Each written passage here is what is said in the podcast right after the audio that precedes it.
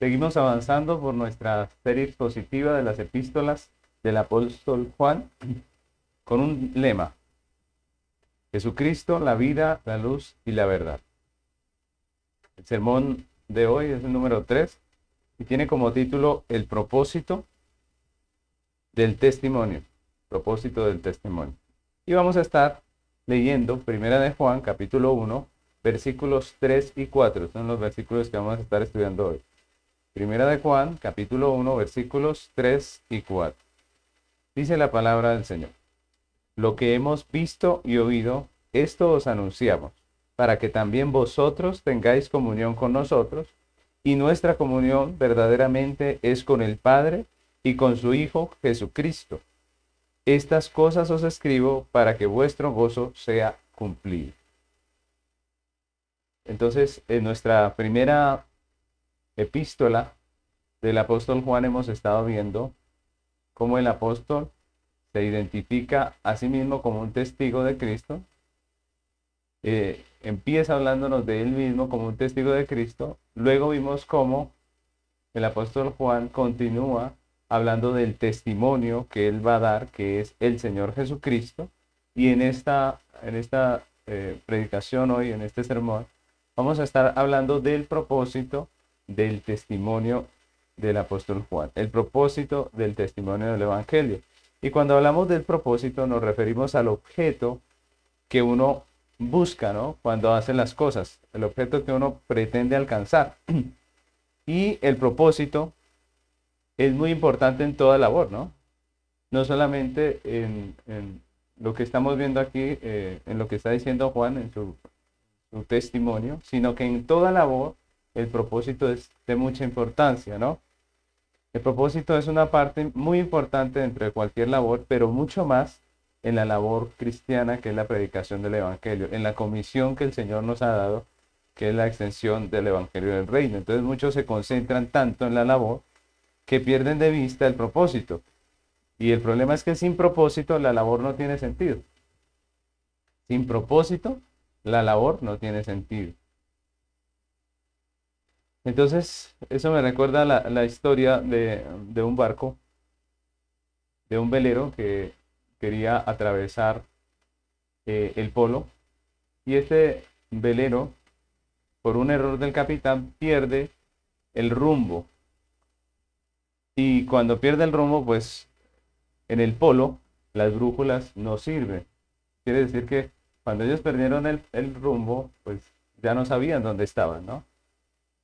Y la historia cuenta que estos hombres pues perdieron la esperanza de vida prácticamente porque todo esfuerzo que ellos hacían era en vano. Todo esfuerzo por avanzar era en vano porque no podían ni avanzar ni retroceder al puerto de donde habían salido porque sencillamente ellos no sabían dónde estaban. No sabían si para adelante iban a encontrar tierra o se estaban hundiendo más en medio del océano. Y así es cuando uno eh, trabaja, cuando uno hace una labor y, no, y, pierde de vista el propósito, ¿no? La labor empieza a perder el sentido.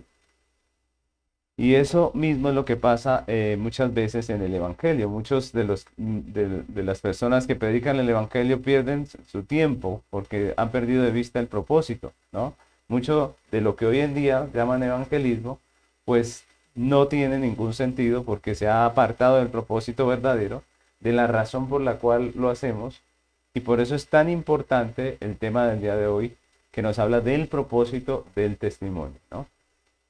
Entonces la pregunta es, ¿qué pretende alcanzar Juan como testigo con su testimonio de Cristo? ¿Cierto? Hemos hablado de Juan como testigo, hemos hablado del testimonio que es Cristo, y ahora nos preguntamos, ¿qué pretende alcanzar Juan con su testimonio de Cristo? Y es lo que vamos a estar hoy viendo, si Dios nos lo permite, porque el apóstol prácticamente nos va a contestar esta pregunta en esta, en esta pequeña exposición de estos dos versículos eh, en tres puntos sencillos, y es lo que hoy vamos a estar trabajando. Entonces vamos a, avanzar con nuestra enseñanza del día de hoy. Nuestro primer punto es la comunión fraternal. Entonces, a la pregunta, ¿qué, qué pretendemos alcanzar con el testimonio de Cristo? Primera, primer punto, la comunión fraternal. Y vamos a a mirar un poco lo que hemos estado leyendo en estos versículos. lo primero que dice el apóstol Juan con relación al propósito de su testimonio es que tenía un fin, el fin de que los remitentes de su mensaje tuvieran comunión con él y los demás que estaban con él, ¿no? Dice para que eh, ustedes tengan comunión con nosotros. Dice, el texto dice eh, en la primera parte del versículo, en primera de Juan 1.3, es el texto que estamos estudiando, dice, lo que hemos visto y oído, esto os anunciamos para que también vosotros tengáis comunión con nosotros. Pues miren lo primero que Juan dice aquí. Dice, el propósito de este testimonio es que ustedes tengan comunión con nosotros. Y es interesante esa, ese término que usa eh, el apóstol allí, comunión, porque el apóstol usa ese término, esa palabra griega, que significa eh, comunión, pero es una palabra que realmente lo que la leemos como koinonía, ¿no? Esa es la expresión griega, koinonía, y significa comunión, significa participación, significa interacción, significa también beneficio, ayuda, compañerismo. Y esa palabra implica compartir mutuamente, compartir como hermanos, ¿no? Y aquí Juan empieza usando este término, esta palabra, en relación, o, más bien para hablar de la relación que hay entre los hermanos, ¿no?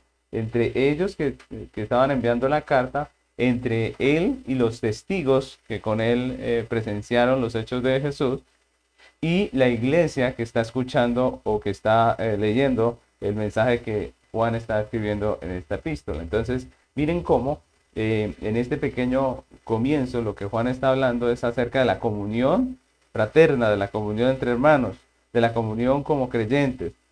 Y lo que Juan está eh, deseando allí es que sus lectores compartan el gozo, la paz y las demás bendiciones que se disfrutan por medio del conocimiento de la palabra del Señor, por medio del conocimiento de Cristo y del Padre. Recordemos que lo que Él va a decir en su mensaje es precisamente, lo que va a hacer es precisamente revelar a Cristo, revelar quién es Cristo, revelar quién es el Padre, es lo que vamos a estar viendo en la carta. Hemos, hemos visto que ese es un punto fundamental, ¿cierto? Revelar a Cristo.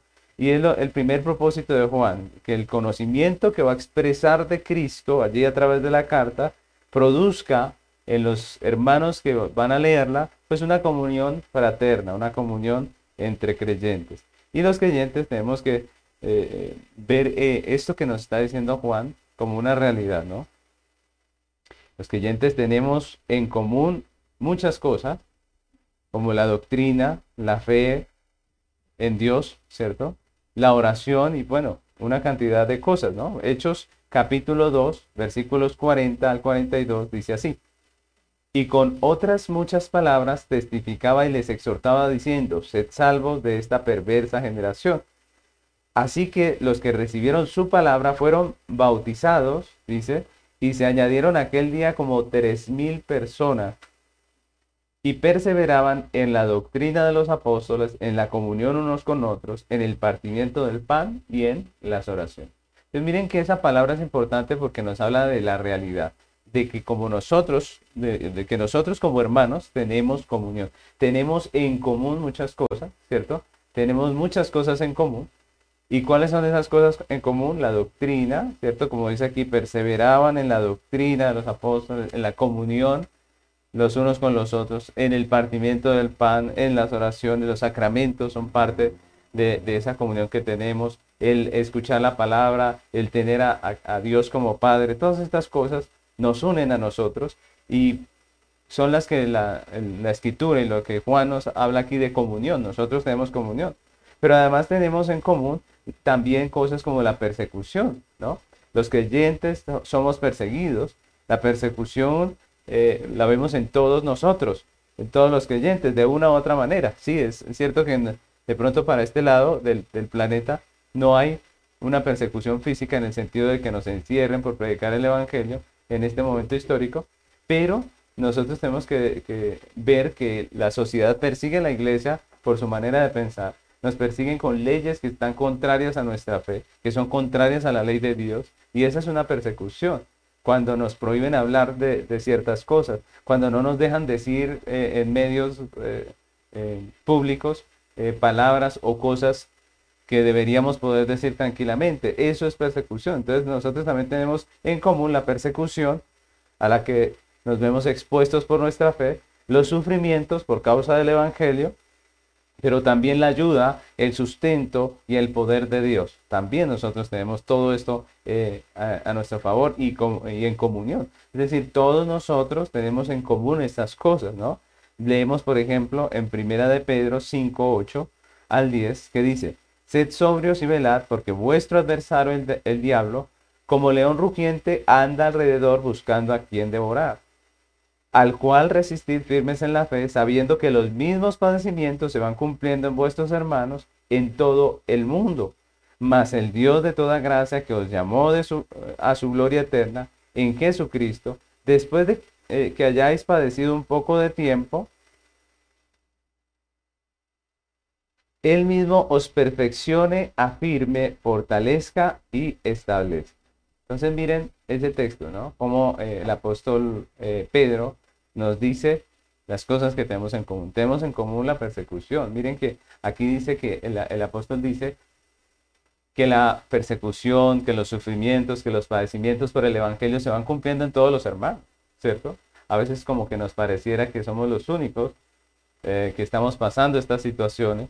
A veces eh, vemos las, las, situaciones en nuestras eh, familias, en nuestros hogares, las luchas que tenemos nosotros como, como iglesia, y todas estas cosas, dice el texto, son comunes a los creyentes.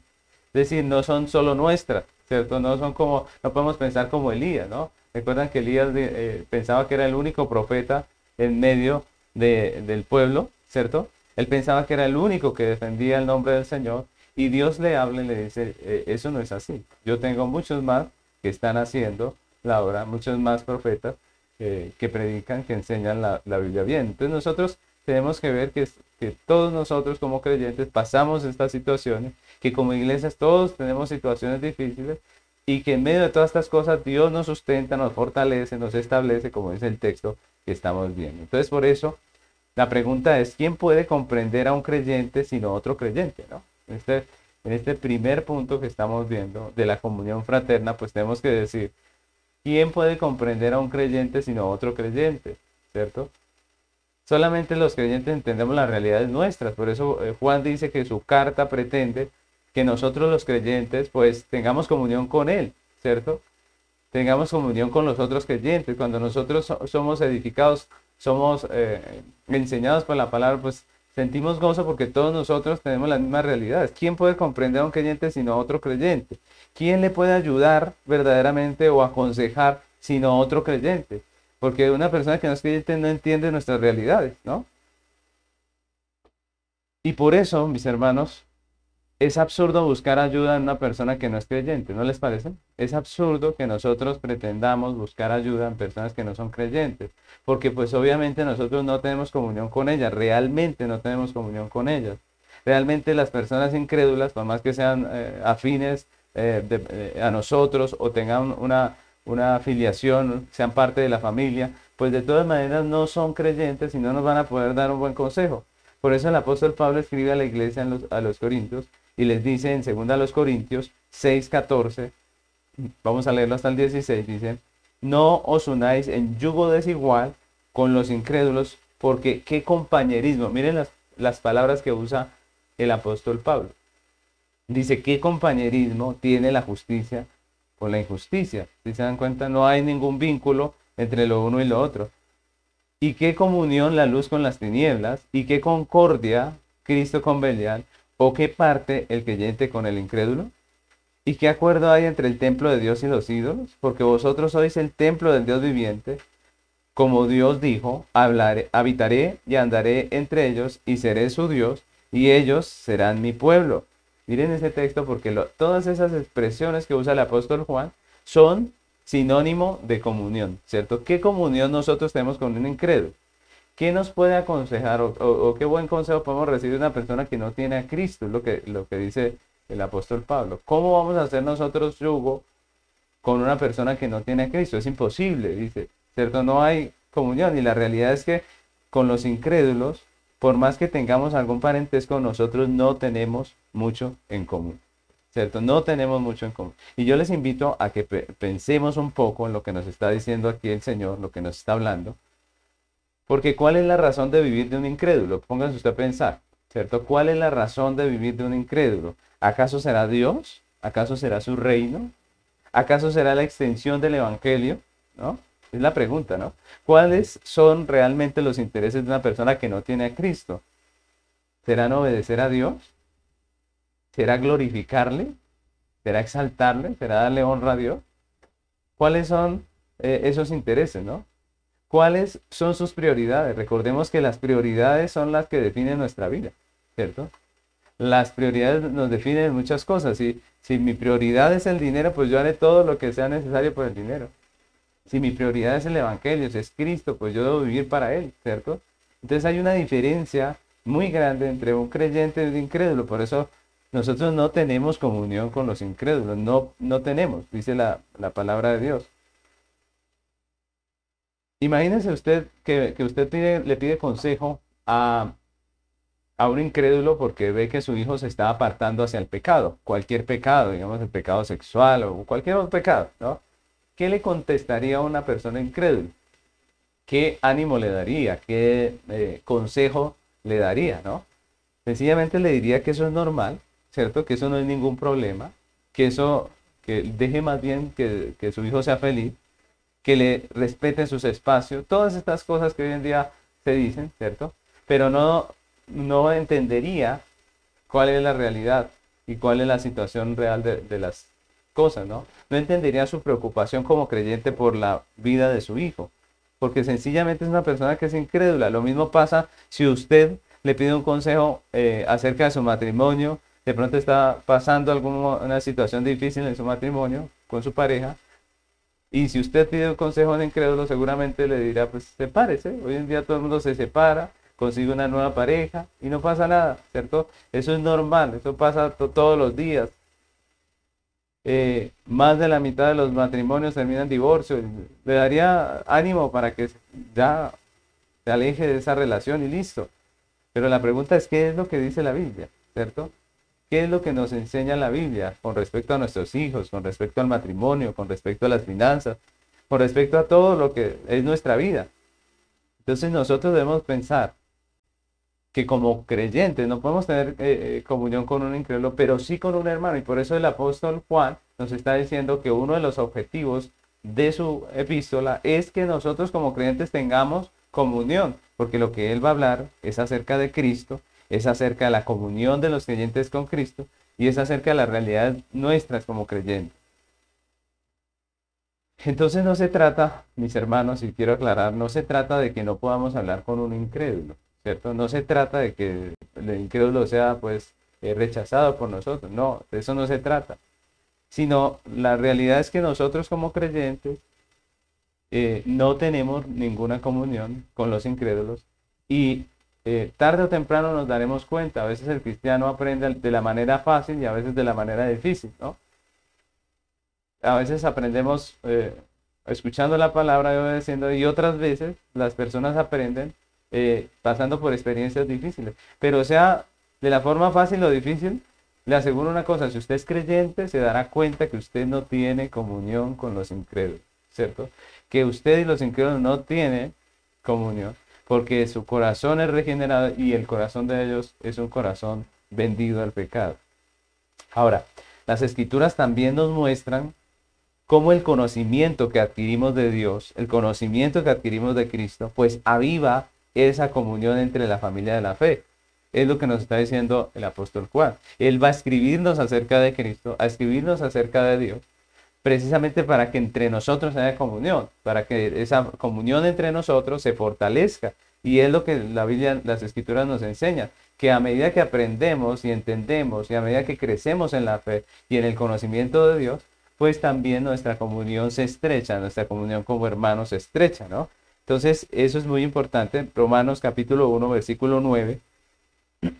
Quiero leerles hasta el 11, dice así porque testigo me es Dios, a quien sirvo en mi espíritu en el Evangelio de su Hijo, de que sin cesar hago mención de vosotros siempre en mis oraciones, rogando que de alguna manera tenga al fin por la voluntad de Dios, un próspero viaje para ir a vosotros, porque deseo veros para comunicaros algún don espiritual, a fin de que seáis confirmados. Esto es, para ser mutuamente confortados por la fe que nos es común a vosotros y a mí. Y este texto lo escribe el apóstol Pablo a la iglesia de los romanos. Y él dice, yo deseo ir para compartirles algún don. Y cuando habla de compartir un don, no está hablando acerca de los dones espirituales como algunos eh, eh, piensan o interpretan, ¿cierto? Como si eh, Juan quisiera ir para, para darles un, un milagro o algo así, no, sino lo que está diciendo es que Él quiere ir para enseñarles la verdad, para enseñarles la palabra de Dios y que esa enseñanza produzca en ellos, en sus corazones, paz, gozo, ¿cierto? Les conforte, como dice el texto, ¿cierto?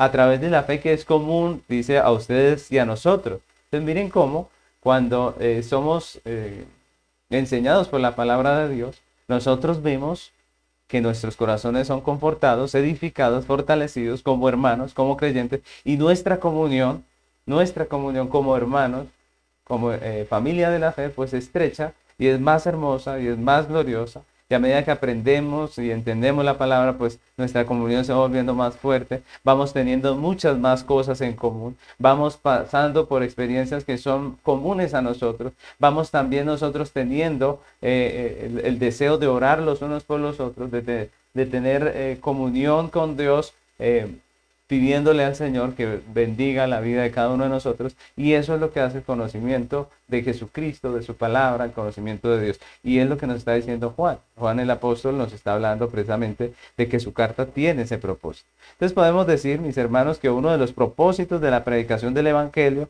es precisamente permitir que otros puedan tener comunión con nosotros a través de la fe. Y eso es así desde desde la, desde el comienzo, prácticamente. Nosotros predicamos el Evangelio precisamente para que las personas escuchen, ¿cierto? Se arrepientan y pasen a ser miembros de la familia de, la fe. Anunciamos las buenas nuevas para que todo aquel que cree en Jesús entre a ser parte de la familia de la fe y pueda tener comunión con nosotros como hermanos. Y eso para nosotros es un gozo. Juan capítulo 20, versículo 31 dice, pero estas, eh, eh, pero estas se han escrito, estas cosas, se han escrito para que creáis que Jesús es el Cristo el Hijo de Dios, y para que creyendo tengáis vida en su nombre. Esta es una parte del Evangelio de Juan. Y Juan está diciendo, ratificando lo que nos está mostrando aquí, que cuando él enseña acerca de Cristo, enseña para que a través de ese mensaje los hombres puedan creer en Cristo y creyendo tengan vida en su nombre. pasen a ser parte del pueblo redimido, del pueblo que tiene vida, de nosotros, la iglesia. Y es así como nosotros podemos tener comunión con otras personas cuando a través del mensaje del Evangelio ellas creen en Jesús y tienen vida eterna. Entonces predicamos el Evangelio en la iglesia también para que todos, por medio del conocimiento de Cristo, pues participemos del gozo de su salvación, de la paz que nos da la reconciliación y el privilegio de vivir una vida conforme a su voluntad porque es un privilegio. A medida que vamos creciendo en el Señor, vamos aprendiendo a vivir la vida como Dios manda y eso es un privilegio.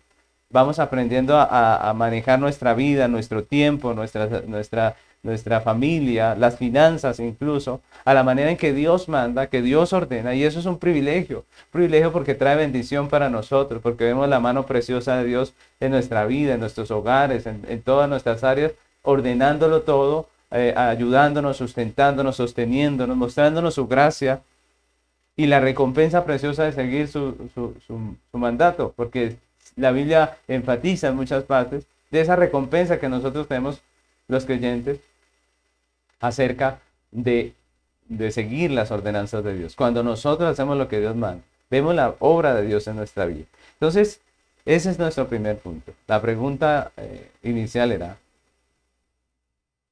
¿qué sentido tiene el testimonio del Evangelio? ¿no? ¿Cuál es la razón? ¿Cuál es la razón? ¿Cuál es el propósito de predicar el, testimonio de Cristo, el Evangelio? Pues la primera es la comunión fraterna. El segundo punto de nuestro estudio de hoy es la comunión con Dios. Es de lo segundo que nos habla aquí el apóstol eh, Juan, la comunión con Dios. Y lo segundo que vemos aquí es que el apóstol Juan dice, con relación al propósito de su testimonio, que en realidad tiene el propósito de que los que lo escuchan tengan comunión con Dios, ¿no? Y nuestro texto dice así. Dice, y nuestra comunión verdaderamente es con el Padre y con su Hijo Jesucristo. Miren cómo lo dice él, ¿no? Dice, y nuestra comunión verdaderamente, verdaderamente es con el Padre y con su Hijo Jesucristo. Y ahora Juan usa aquí la palabra comunión o coinonía, ¿cierto? Que ya vimos al principio, para referirse ya no, no solamente a la relación que hay entre hermanos, sino a la relación que tenemos con Dios, ¿no? ¿A, qué, eh, a cuál es la relación que tenemos con Dios? ¿no? A esas cosas en común que tenemos de Dios. Y eso es eh, precioso en esta parte, porque lo que Juan está diciendo ahora es que el testimonio que él como apóstol está transmitiendo a la iglesia acerca de Jesucristo a través de esta homilía o de, este, de esta epístola, no solo le permite a la iglesia tener comunión fraterna, comunión entre los miembros, sino que también le permite o le va a dar el privilegio de tener comunión con Dios, ¿no? Y en esta parte del texto Juan aclara, miren que, que el, apóstol dice nuestra comunión verdaderamente. Él dice que vamos a tener comunión entre hermanos, pero luego dice, pero nuestra comunión verdaderamente no es solamente entre nosotros, sino que nuestra comunión verdaderamente es con el Padre y con el Hijo.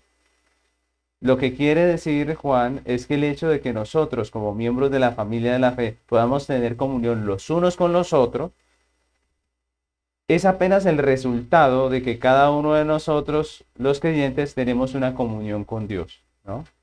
Miren eso, miren el orden que le da el apóstol eh, Juan a lo que está diciendo, ¿cierto? Él dice que este mensaje nos va a traer comunión fraterna, pero luego explica que la verdadera comunión que nosotros como creyentes tenemos es con el Padre y con el Hijo, ¿cierto? Diciéndonos que la comunión fraterna es simplemente el resultado de tener una comunión cada uno de nosotros con el Padre. Y si nosotros nos ponemos a pensar un poco acerca de nuestra comunión, esa es la realidad, ¿no? Los creyentes tenemos en común lo que tenemos por, porque cada uno de nosotros tiene algo en común con el Padre, ¿cierto? O sea, nosotros tenemos algo en común en medio de la iglesia, nosotros tenemos eh, algo en común con nuestro hermano creyente, precisamente porque nuestro hermano creyente y nosotros tenemos algo en común de Dios, ¿no? Tenemos las mismas cosas en común de Dios. Somos hermanos, por ejemplo, porque cada uno de nosotros fuimos adoptados por el mismo Padre, que es Dios, ¿cierto? Miren cómo eh, es el orden que nos está dando Juan. Dice, realmente si nosotros tenemos algo en común, es por lo que tenemos en común con Dios. Nuestros hermanos han sido adoptados por Dios, que es el Padre, ¿cierto? Y nosotros también fuimos adoptados, por lo tanto, los dos venimos a ser hermanos, ¿no? Somos hermanos porque cada uno de nosotros fue adoptado por Dios. Gálatas capítulo 4, versículo 4 al 7 dice, pero cuando vino el cumplimiento del tiempo, Dios envió a su Hijo, nacido de mujer y nacido bajo la ley, para que redimiese a los que estaban bajo la ley, a fin de que recibiésemos la adopción de hijos. Y por cuanto sois hijos, Dios envió a vuestros corazones el Espíritu de su Hijo, el cual clama Abba Padre. Así que ya no eres esclavo, sino hijo, y si hijo, también heredero de Dios por medio de Cristo. Esa es una realidad. Somos hermanos porque Dios nos ha adoptado a cada uno de nosotros. Tenemos comunión fraterna porque primeramente tuvimos algo en común con Dios. Tuvimos algo en común de parte de Dios nosotros como creyentes. Entonces, tenemos amor, por ejemplo, tenemos gozo, tenemos paz en nuestro corazón, tenemos esperanza, porque cada uno de nosotros fuimos justificados por Dios y llenos de su Espíritu Santo. Por eso tenemos comunión entre nosotros. Romanos capítulo 5, versículo 1 al 5 dice así. Justificados pues por la fe, tenemos paz para con Dios por medio de nuestro Señor Jesucristo. Y yo quiero que le pongamos cuidado al plural que usa aquí Pablo. Mire, porque él dice justificados, ¿cierto? Pues por la fe tenemos paz para con Dios. ¿Quiénes? Todos los creyentes Dice, por medio de nuestro Señor Jesucristo. Es la justificación la que nos permite tener paz a todos los creyentes. No importa lo que pasa en este momento, no importa si, si morimos en este día, porque tenemos justificación y por eso tenemos paz, dice, ¿cierto? Luego sigue diciendo en el 2, por, por quien también tenemos entrada por la fe a esa gracia en la cual estamos firmes y nos gloriamos en la esperanza de la gloria de Dios. Todos nosotros, ¿cierto? Luego dice, y no solo esto, sino que también nos gloriamos en las tribulaciones, sabiendo que la tribulación produce paciencia, y la paciencia prueba y la prueba esperanza, y la esperanza no avergüenza, porque el amor de Dios ha sido derramado en nuestros corazones por el Espíritu Santo que nos fue dado. Miren que el apóstol no dice, el amor de Dios fue derramado en mi corazón, o el amor de Dios fue derramado en sus corazones, sino él dice, el amor de Dios fue derramado en nuestros corazones, por el Espíritu que nos ha sido dado. Todos los creyentes tenemos el Espíritu Santo, por eso tenemos comunión entre nosotros, porque tenemos comunión, cada uno de nosotros tenemos comunión con Dios. Y eso es precioso. El texto nos está diciendo que tenemos nosotros comunión como hermanos porque tenemos todos nosotros como creyentes comunión con Dios. Tenemos seguridad de salvación porque Cristo como mediador nos redimió a cada uno de nosotros. Pablo escribiendo a los romanos al respecto les dice en Romanos 8 del 1, quiero leer ese, ese texto del, del Romanos 8.1, dice, ahora pues ninguna condenación hay para los que están en Cristo Jesús, los que no andan conforme a la carne, sino conforme al Espíritu. Otra vez el plural. Dice, ninguna condenación hay para los que están en Cristo, la iglesia. Más adelante continúa diciendo en Romanos 8:31, quiero leerlo hasta el 39. Mire este texto tan claro. Dice el apóstol, ¿qué pues diremos a esto? Si Dios es por nosotros, ¿quién contra nosotros? El que no escatimonia a su propio Hijo, sino que lo entregó por todos nosotros, ¿cómo no nos dará también con él todas las cosas? ¿Quién acusará a los escogidos de Dios? Dios es el que justificará. Que justifica. ¿Quién es el que condenará? Cristo es el que murió. Más aún, el que también resucitó, el que además está a la diestra de Dios, el que también intercede por nosotros. ¿Quién nos separará del amor de Cristo? ¿Tribulación o angustia o persecución o hambre o desnudez o peligro o espada? Como está escrito, por causa de ti somos muertos todo el tiempo, somos contados como ovejas de matadero. Antes, en todas estas cosas somos más que vencedores por medio de aquel que nos amó, por lo cual estoy seguro que ni la muerte, ni la vida, ni ángeles, ni principados, ni potestades, ni lo presente, ni lo porvenir, ni lo alto, ni lo profundo, ni ninguna otra cosa creada nos podrá separar del amor de Dios que es en Cristo Jesús, Señor nuestro. Y ahí está el plural por todo lado, ¿no? Allí está Pablo diciendo la iglesia, todos nosotros, tenemos lo que tenemos en común porque todos nosotros tenemos lo mismo de Dios. Tenemos todos estos regalos de Dios, toda esa gracia de Dios. Y eso es lo que nos hace tener comunión entre hermanos. Es lo que nos hace tener comunión como iglesia. Lo que nos une como hermanos es la obra de redención que Dios ha hecho en cada uno de nosotros. Por eso nosotros somos hermanos, por eso somos, eh, tenemos comunión, somos amigos eh, en la fe, porque somos creyentes, somos hijos de Dios. Y esto es importante porque sobre eso, más adelante, Juan va a recordarnos el compromiso, el amor y los deberes que como creyentes tenemos con nuestros hermanos. Ese va a ser un tema eh, importante dentro de la carta. Él se va a basar en esta realidad, en la comunión que tenemos los unos con los otros y en la comunión que tenemos con Dios todos nosotros eh, como iglesia para hablarnos de nuestros deberes como creyentes con nuestros hermanos. Y aquí también podemos decir que otro de los propósitos de la predicación del Evangelio es que los hombres pecadores puedan tener comunión con el Padre y con el Hijo, como dice Juan, ¿cierto? Que los hombres pecadores puedan tener comunión con el Padre y con el Hijo a través de la fe en Jesucristo. Por eso testificamos. Testificamos no solo para tener hermanos creyentes eh, aquí en la iglesia, para crecer como iglesia, sino que predicamos para que los hombres pecadores puedan tener comunión con Dios por medio de Cristo. Recordemos que la comunión eh, entre, entre Dios y los hombres es imposible por causa del pecado, ¿cierto? Pero Cristo lo hace posible cuando muere como redentor de los hombres, ¿cierto? como, cuando muere como redentor de la iglesia. Y eso es muy importante. Nosotros anunciamos el Evangelio precisamente para que los pecadores puedan tener comunión con Dios a través de la fe en Jesucristo. Anunciamos las buenas nuevas para que todo aquel que en Él crea, como dice el texto, tenga comunión con Dios, tenga vida eterna de Dios, la misma que tenemos nosotros y podamos llegar a tener comunión todos nosotros con, con Dios. Dice segunda los Corintios capítulo 5 versículo 18. Y todo esto proviene de Dios, quien nos reconcilió consigo mismo por Cristo y nos dio el ministerio de la reconciliación, que Dios estaba en Cristo reconciliando consigo al mundo, no tomándoles en cuenta a los hombres sus pecados, y nos encargó a nosotros la palabra de la reconciliación. Miren lo que es el Evangelio. El Evangelio es la palabra de qué? De la reconciliación. ¿no? Es decir, nosotros estamos aquí no para eh, mandar a todo el mundo al infierno, ¿cierto? Sino todo lo contrario, para predicarles a Cristo, el Redentor, para predicarles a Cristo, para enseñarles que sus pecados, por sus pecados van a ser condenados, pero que todo aquel que en Él cree no se pierde, más tiene vida eterna. Esa es nuestra labor como creyentes, ¿no? Entonces, es, es importante. Lo primero que nosotros vemos aquí y, que nos está hablando el apóstol Juan es que el propósito de su testimonio era que los, los creyentes tengamos comunión los unos con los otros, que los hombres puedan tener comunión los unos con los otros como hermanos en Cristo.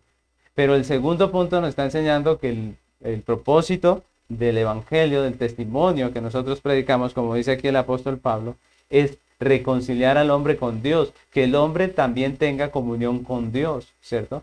que el hombre tenga comunión con Dios, porque es la comunión con Dios la que le permite tener comunión con los hermanos de la iglesia. Solamente tenemos comunión cuando somos hermanos, cuando, somos miembros de la misma familia. Y es lo que nos está diciendo el apóstol. Nos está diciendo que su mensaje tiene el propósito de que nosotros tengamos comunión con el Padre y con el Hijo. Y nuestro tercer punto en este estudio de hoy es el gozo cumplido. El gozo cumplido. Y esta parte también es muy importante, porque lo tercero que dice el apóstol Juan con relación al propósito de su testimonio es que tiene el fin de que el gozo de la iglesia sea cumplido. Tiene el fin de que el gozo de la iglesia sea cumplido. Y nosotros leemos en nuestro texto, más exactamente en el versículo 4, primera de Juan, capítulo 1, versículo 4, dice, estas cosas os escribimos para que vuestro gozo sea cumplido. y allí está este tercer punto del propósito. ¿Cuál es el propósito del testimonio de Juan? Él dice, también les escribo para que su gozo sea cumplido. Y esta expresión hace referencia al resultado natural de tener comunión con Dios. Cuando nosotros tenemos comunión con Dios, pues el resultado natural es el gozo, ¿no? Cuando Dios regenera el corazón y la vida de una persona, pues cambia. Esa persona cambia, esa persona es transformada. Su manera de entender el mundo es totalmente renovada. E incluso sus afectos también son renovados. Ese es el nuevo nacimiento. Esa es la regeneración. Cuando Dios viene a hacer una obra en nuestro corazón y nos transforma al punto que incluso nuestros afectos son renovados. La manera en que nosotros sentimos, pensamos, la manera de entender el mundo, todas las cosas, es renovada. De tal manera que nosotros empezamos a amar lo que antes aborrecíamos, ¿cierto? Lo que antes rechazábamos. Por ejemplo, eh, cuando no éramos creyentes rechazábamos el hecho de orar, ¿no? A veces uno dice, esa gente decía, esa gente perdiendo el tiempo allá va, de rodillas, ¿no? O esa gente perdiendo el tiempo leyendo la Biblia todo el día y todas esas cosas que uno dice cuando es incrédulo. Pero luego, cuando ahí viene el nuevo nacimiento, esas cosas que rechazamos, empezamos a amarlas, empezamos a amar la oración, empezamos a amar la lectura de la Biblia, el crecer en, la fe, el reunirnos con los hermanos. Nuestra vida es renovada. Y también esas cosas que amábamos, como el pecado, la inmoralidad, la inmundicia, empezamos a rechazarlas. Empezamos a luchar y a, y a batallar contra esas cosas. Porque Dios ha hecho un cambio, una transformación en nuestro corazón. Dios ha hecho una renovación en nuestra vida. Y nosotros podemos decir, el impío se goza en su pecado, se goza en lo que hace. El impío no, no peca a la fuerza, el impío se goza ah, pecando, ¿cierto? Pero el creyente se goza en Cristo. Los creyentes tampoco estamos a la fuerza en la iglesia. Los creyentes tampoco estamos a la fuerza haciendo eh, la voluntad de Dios. No, no, los creyentes somos renovados de tal manera que lo hacemos con todo nuestro corazón, con gozo. Y esa es la expresión que está usando el apóstol aquí. Cuando Juan habla de gozo del creyente, se refiere al gozo de un corazón regenerado. Al gozo de un corazón que está unido a Dios, como hemos estado viendo, que tiene comunión con Dios y que tiene comunión con sus hermanos. Es al gozo de un corazón regenerado al que se está refiriendo en esta última parte el apóstol Juan.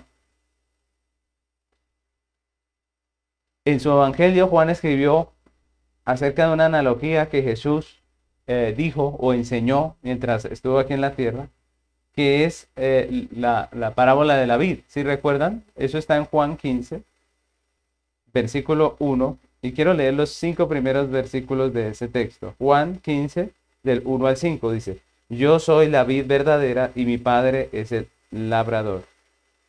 Todo pámpano que en mí no lleva fruto lo quitará y todo aquel que lleva fruto lo limpiará para que lleve más fruto.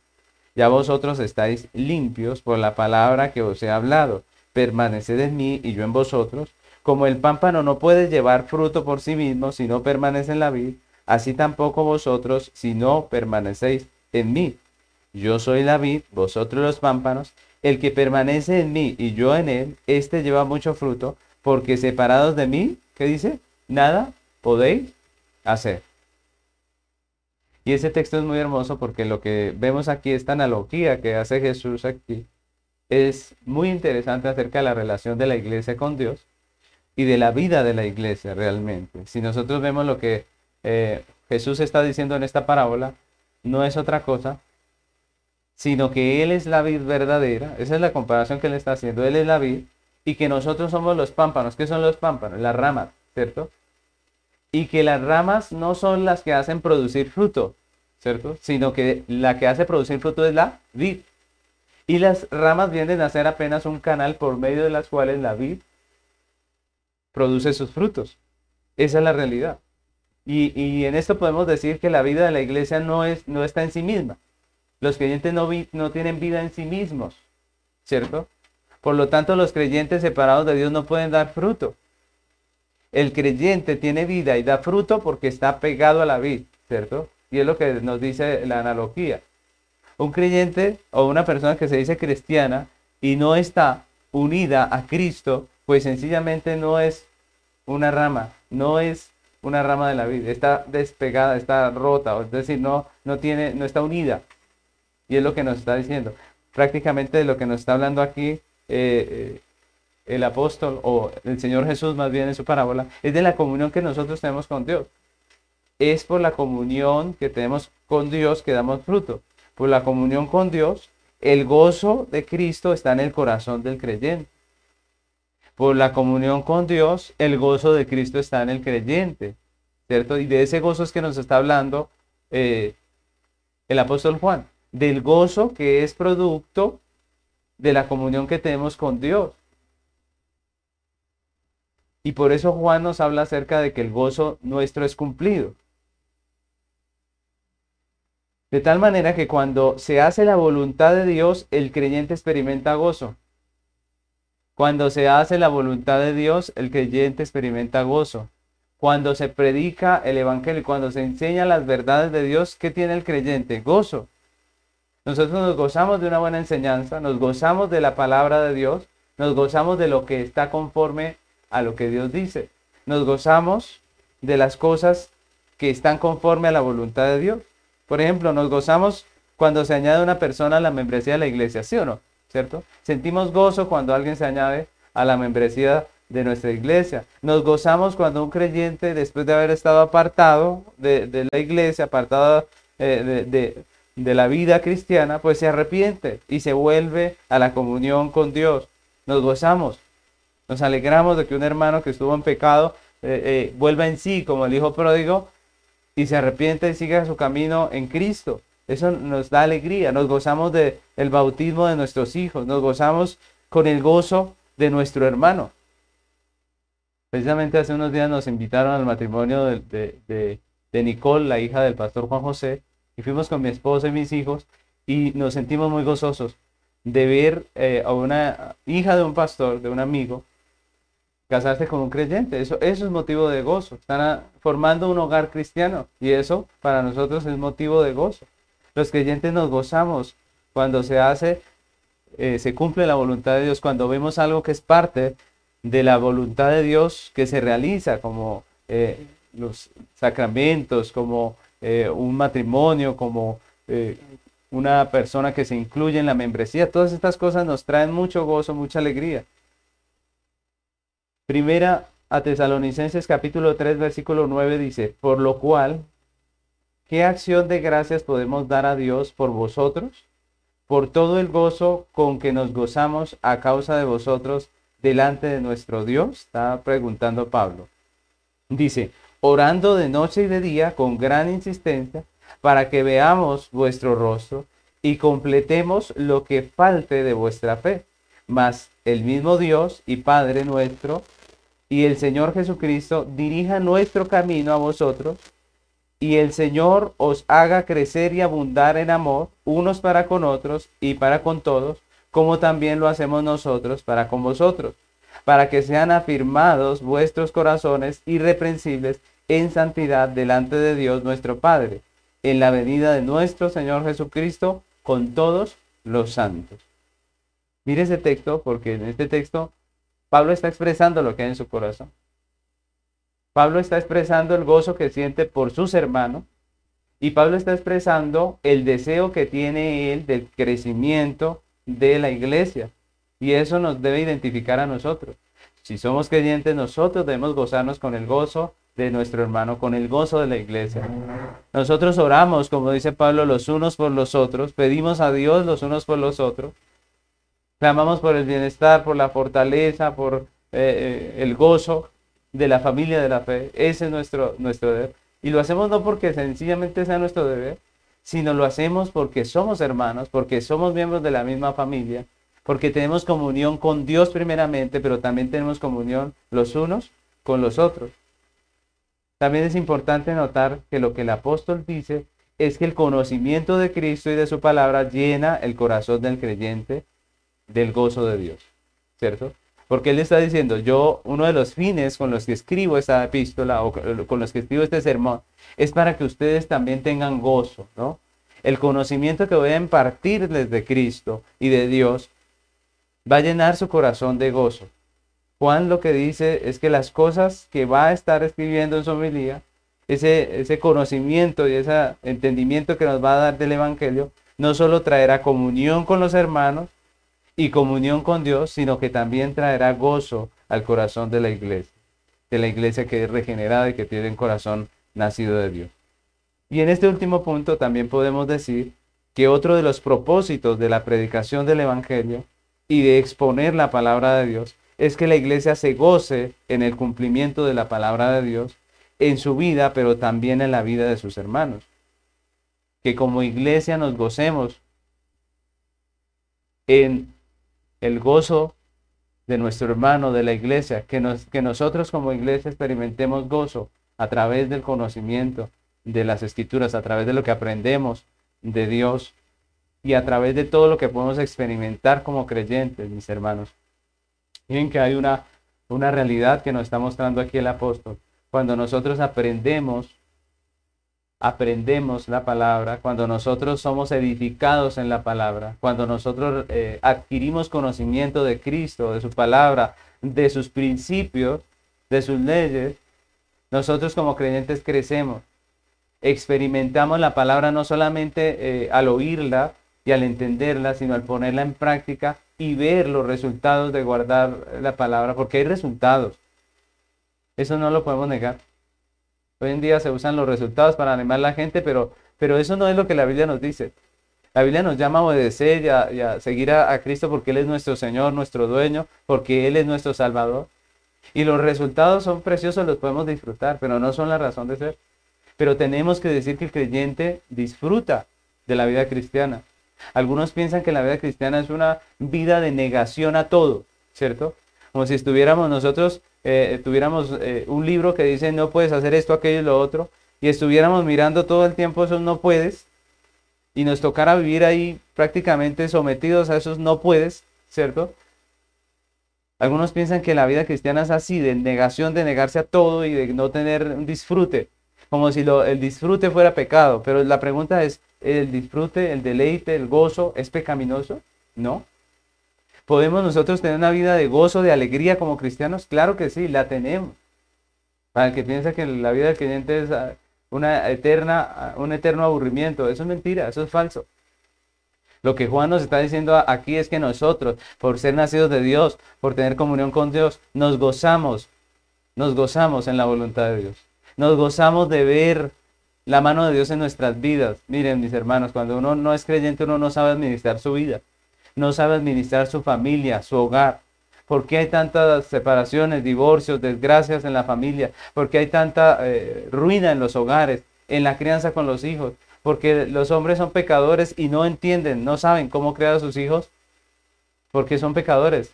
Viven, eh, viven atados al pecado, esclavos del pecado y sus hijos aprenden lo mismo. Pero cuando estamos en Cristo vemos la mano de Dios en nosotros, aprendemos a administrar nuestros hogares, aprendemos a administrar nuestro tiempo, aprendemos a administrar todo lo que Dios nos ha dado y vemos la gracia de Dios en todas las áreas de nuestra vida. Esa es la vida cristiana realmente. Muchos cristianos viven eh, una vida triste y lamentable porque vienen, escuchan la palabra de Dios, dicen amén, dicen estoy de acuerdo que eso es bíblico, pero salen de aquí y viven de una manera como cualquier impío.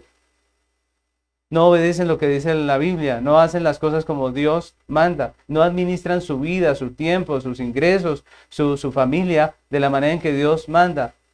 El resultado de eso es obviamente el fracaso, el resultado de eso es obviamente la destrucción, el, pecado que trae desgracia. Pero nosotros como creyentes tenemos la oportunidad de escuchar el testimonio de la fe constantemente, cada domingo. Aprovechémoslo. Aprovechémoslo. Vivamos conforme a lo que Dios nos está enseñando. Aprovechemos lo que el Señor nos está enseñando, porque miren lo que dice el, apóstol Pablo, eh, perdón, el apóstol Juan, que ese testimonio nos permite tener comunión con Dios nos permiten tener de Dios algo en común y nos permite tener eh, con los hermanos algo en común y nos trae gozo. La Biblia siempre nos traerá gozo. Ven lo que dice Romanos capítulo 12, versículo 2.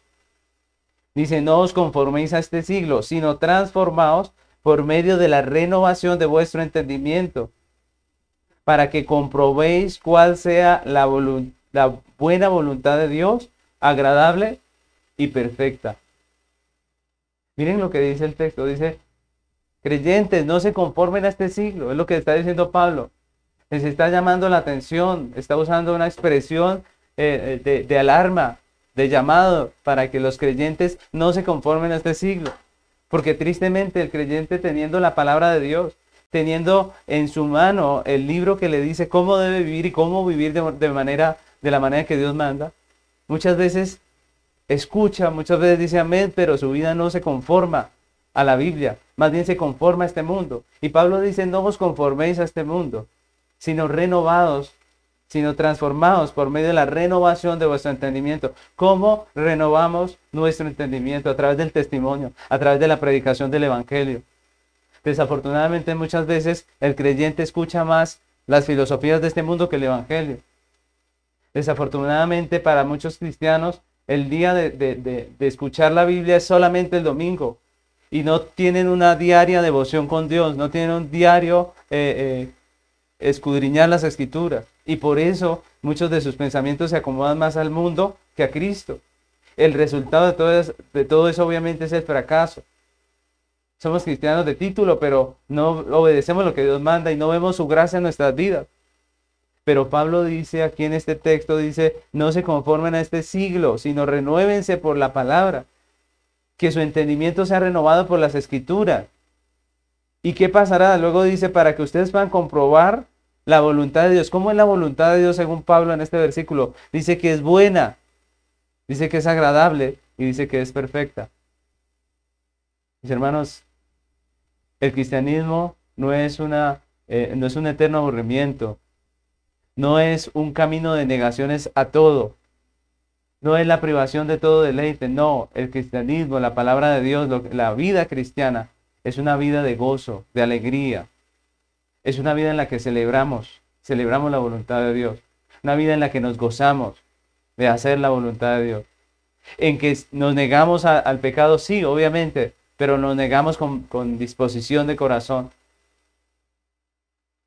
Y es lo que el apóstol Juan nos está diciendo en su epístola.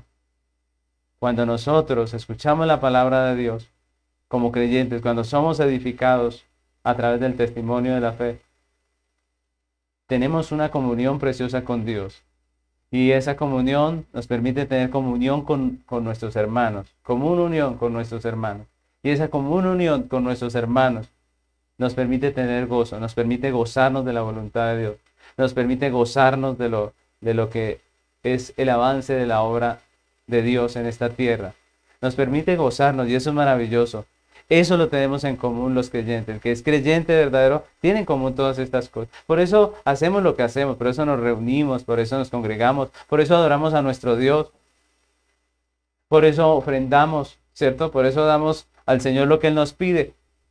Porque hay una disposición nuestra, de nuestro corazón regenerado, para ver el extendimiento de su obra, para ver la obra de Dios en la vida de otras personas. Y ese es nuestro anhelo, es nuestro deseo. Por eso trabajamos, como dice Pablo, por eso militamos en, este, en esta tierra, porque esperamos la obra de Dios, nuestro Salvador, en aquellos que escuchan el Evangelio.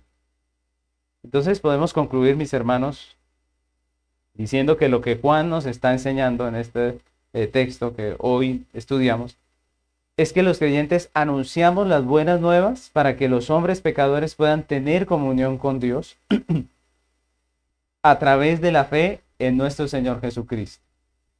Para que los hombres pecadores puedan tener comunión con Dios a través de la fe en nuestro Señor Jesucristo.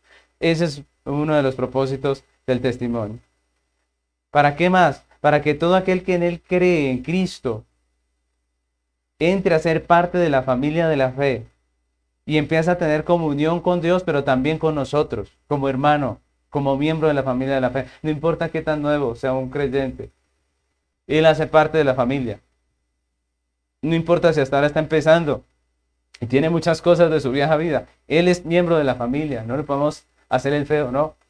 Todo lo contrario, le recibimos con los brazos abiertos porque Él es miembro de la familia. Ese es nuestro fin, este es nuestro, nuestro propósito cuando eh, predicamos para que todos los creyentes, por medio del conocimiento de Cristo, participemos del gozo de su salvación, participemos de la paz que nos da la reconciliación y participemos del privilegio de vivir una vida conforme a la voluntad de Dios, que es una vida de gozo, que es una vida de alegría, que es una vida donde celebramos a Cristo nuestro Salvador.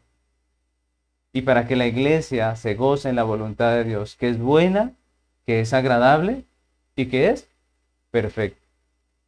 Por eso, mis hermanos, yo les animo que esto que nos está diciendo el Señor hoy nos ayude a valorar la palabra de Dios. No podemos venir aquí con, un pensamiento religioso de que nos vamos a sentar allí una hora, eh, dos horas a escuchar el culto y vamos a salir de aquí y, ya cumplimos con nuestro deber. No, no se trata de que nosotros vengamos y estemos ahí de pronto hasta pensando en otras cosas, distraídos en, en otros asuntos. No se trata de eso. Se trata de que nosotros podamos crecer en el conocimiento de Dios. Se trata de que nosotros también podamos crecer en comunión con los hermanos. Se trata de que nosotros nos gocemos en la voluntad de Dios.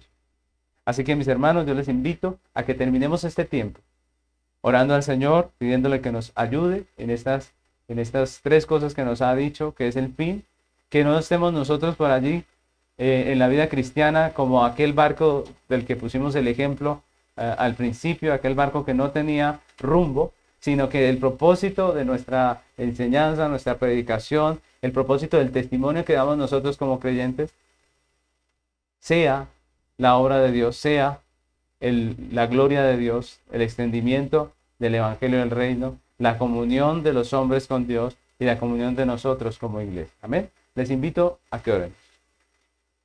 Señor amado, queremos darte las gracias por esta preciosa palabra que tú nos has regalado hoy.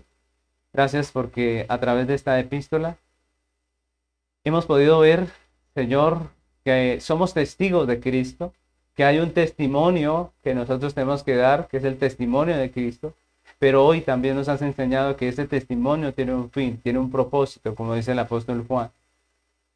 Un propósito que incluye la comunión de los hombres con Dios, la comunión de los hombres como creyentes los unos con los otros, pero también el gozo, el gozo de una vida en comunión contigo y con los hermanos. Ayúdanos cada día en esos tres puntos, Señor. Ayúdanos cada día a fortalecer nuestra comunión contigo como creyentes. Ayúdanos también a fortalecer cada día más la comunión entre nosotros como iglesia, con los hermanos, con las familias, Señor, que podamos crecer también en esa comunión como hermanos, pero también ayúdanos a crecer en el gozo de la conversión, en el gozo de la salvación. Ayúdanos a crecer como iglesia para que todos nosotros nos podamos gozar en tu voluntad, podamos vivir para tu gloria, podamos gozarnos en el extendimiento de tu obra, podamos, Señor, dar nuestra vida, nuestro tiempo e incluso nuestros recursos, Señor, para el extendimiento de la obra en esta tierra, para la gloria de tu nombre, porque ese es el fin principal del hombre. Ayúdanos, Padre, estamos aquí para tu gloria. Ayúdanos a vivir de tal manera, Señor, que nuestra vida te dé honra, te glorifique a ti, Señor. Te damos muchas gracias, Señor, por tu palabra. Gracias, Señor, porque nos has dado una vida eterna en Cristo y porque esa vida no es una vida sencillamente de restricciones y, una vida difícil, sino que también es una vida de gozo, de alegría. Es una vida en la cual experimentamos tu buena voluntad, agradable y perfecta. Muchas gracias, Padre. En el nombre de Cristo Jesús. Amén.